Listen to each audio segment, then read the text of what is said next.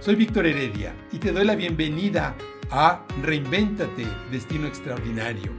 Este es un espacio que busca inspirarnos a reinventarnos, sí, a crear la mejor versión de nosotros mismos a partir de lo mejor de nosotros mismos. Tenemos que tomar control sobre nuestra propia vida. Cuando hablamos de personal mastery, cuando hablamos de esa maestría o dominio personal, implica que nosotros tomemos el control poco a poco y cada vez más de todo lo que está en nuestra vida. Y aquí hay un, un pequeño secreto, un gran secreto, que tenemos que reeducarnos a poder enfocar toda nuestra atención a aquello que está bajo nuestro control. Les voy a poner un ejemplo. Muchas veces las personas podemos estar muy dañadas inclusive o heridas, como cuando hay un accidente en donde hay inclusive lesiones, pueden ser internas, emocionales, que traemos arrastrando.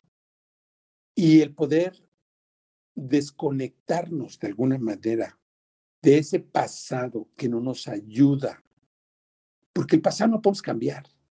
Lo que sí tenemos son las huellas del pasado. Pero lo hermoso de la magia de un nuevo comienzo es que un comienzo nuevo, cuando es en verdad, cuando estamos realmente abiertos a posibilidades, entonces se abre un mundo de precisamente posibilidades infinitas que nos pueden ayudar a crear ese destino, a tejer ese destino, a construir ese destino que cada uno quiere crear. Pero tenemos que aprender a ver el mundo de una manera nueva y sobre todo con la confianza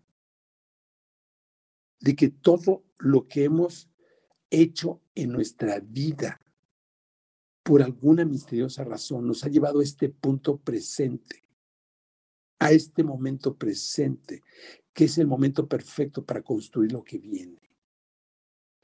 Esa confianza en mí mismo, esa confianza en que el mundo me está apoyando, esa confianza de que el mundo es bueno, esa confianza de que todo lo que yo sueño o deseo es una posibilidad real o incluso es una realidad inevitable. Es la base para construir un destino maravilloso. Hay miedo cuando hay incertidumbre. Hay miedo cuando hay falta de claridad. Hay miedo cuando estamos conectados con inseguridades propias. Pero si nosotros fuéramos y estuviéramos convencidos y si nosotros tuviéramos la certeza de que todo lo que nosotros nos proponemos tendrá éxito, pues no tendremos miedo. Entonces aquí es donde tenemos nosotros que empezar a reconstruir nuestra vida de una manera en donde nosotros aumentamos la confianza en nosotros mismos. La fe y la confianza en nosotros mismos es quizás la mayor fortaleza que podemos desarrollar. Y eso solo se, se logra con la práctica. Eso requiere de una práctica continua. Y déjeme regresar al tema de los cuatro acuerdos del doctor Miguel Luis. A veces es tan simple la vida. Y cuando revisamos ese primer acuerdo en el que yo convierto mi poder creativo, que es el poder de la palabra, el primer acuerdo es impecable con tu palabra. Pero cuando hablamos de tu palabra es con tu poder creativo. Cuando somos capaces de convertir cada pensamiento, cada palabra y cada acuerdo en una realidad, es cuando se vuelve la vida verdaderamente un, un paraíso. Cuando logramos una maestría de nuestro pensamiento. Eso implica que cada pensamiento lo construimos de una manera consciente. No permitimos que nuestra mente, ni siquiera por un instante, tenga un pensamiento negativo.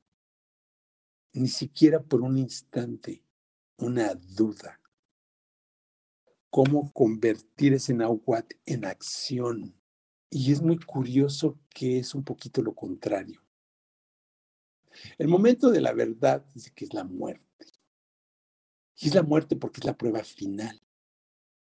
En el fondo, hablando de miedos, todos en el fondo tenemos miedo a morir. Es un miedo que existe en todo ser vivo. Y ese miedo a morir, en buena medida en el ser humano, es el miedo de no haber completado nuestra vida y nuestro propósito e irnos sin estar completos. Porque la persona que está completa no tiene miedo a morir. Cuando llegas a ese logro, te sientes completo. No hay nada más que lograr, aunque sea por un instante en la vida.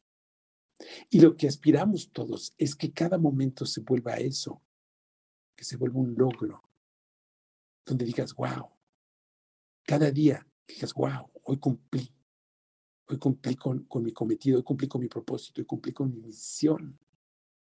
Pero eso implica una disciplina cotidiana, momentánea, de estar viviendo a cada momento en congruencia con lo, que mi mente está creando.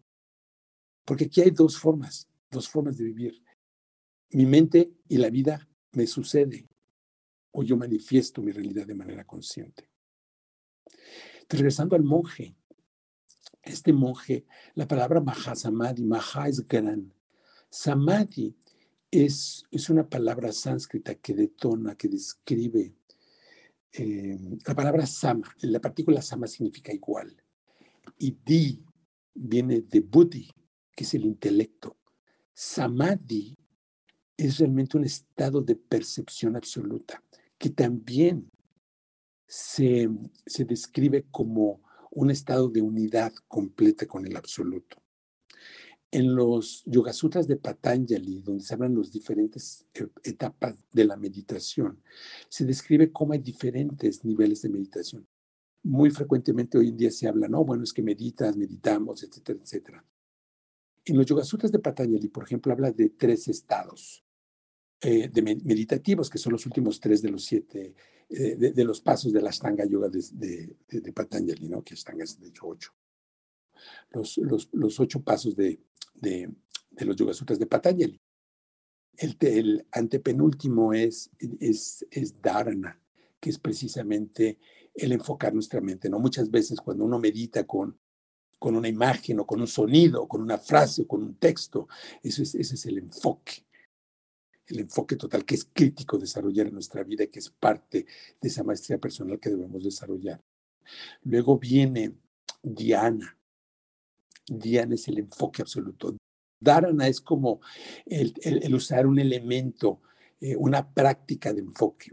Diana es el enfoque total y Samadhi es la absorción total. El punto al que quiero llegar es que la maestría personal puede llegar a un punto donde inclusive una persona de ese nivel de conciencia puede tener dominio absoluto, inclusive por su permanencia en el cuerpo.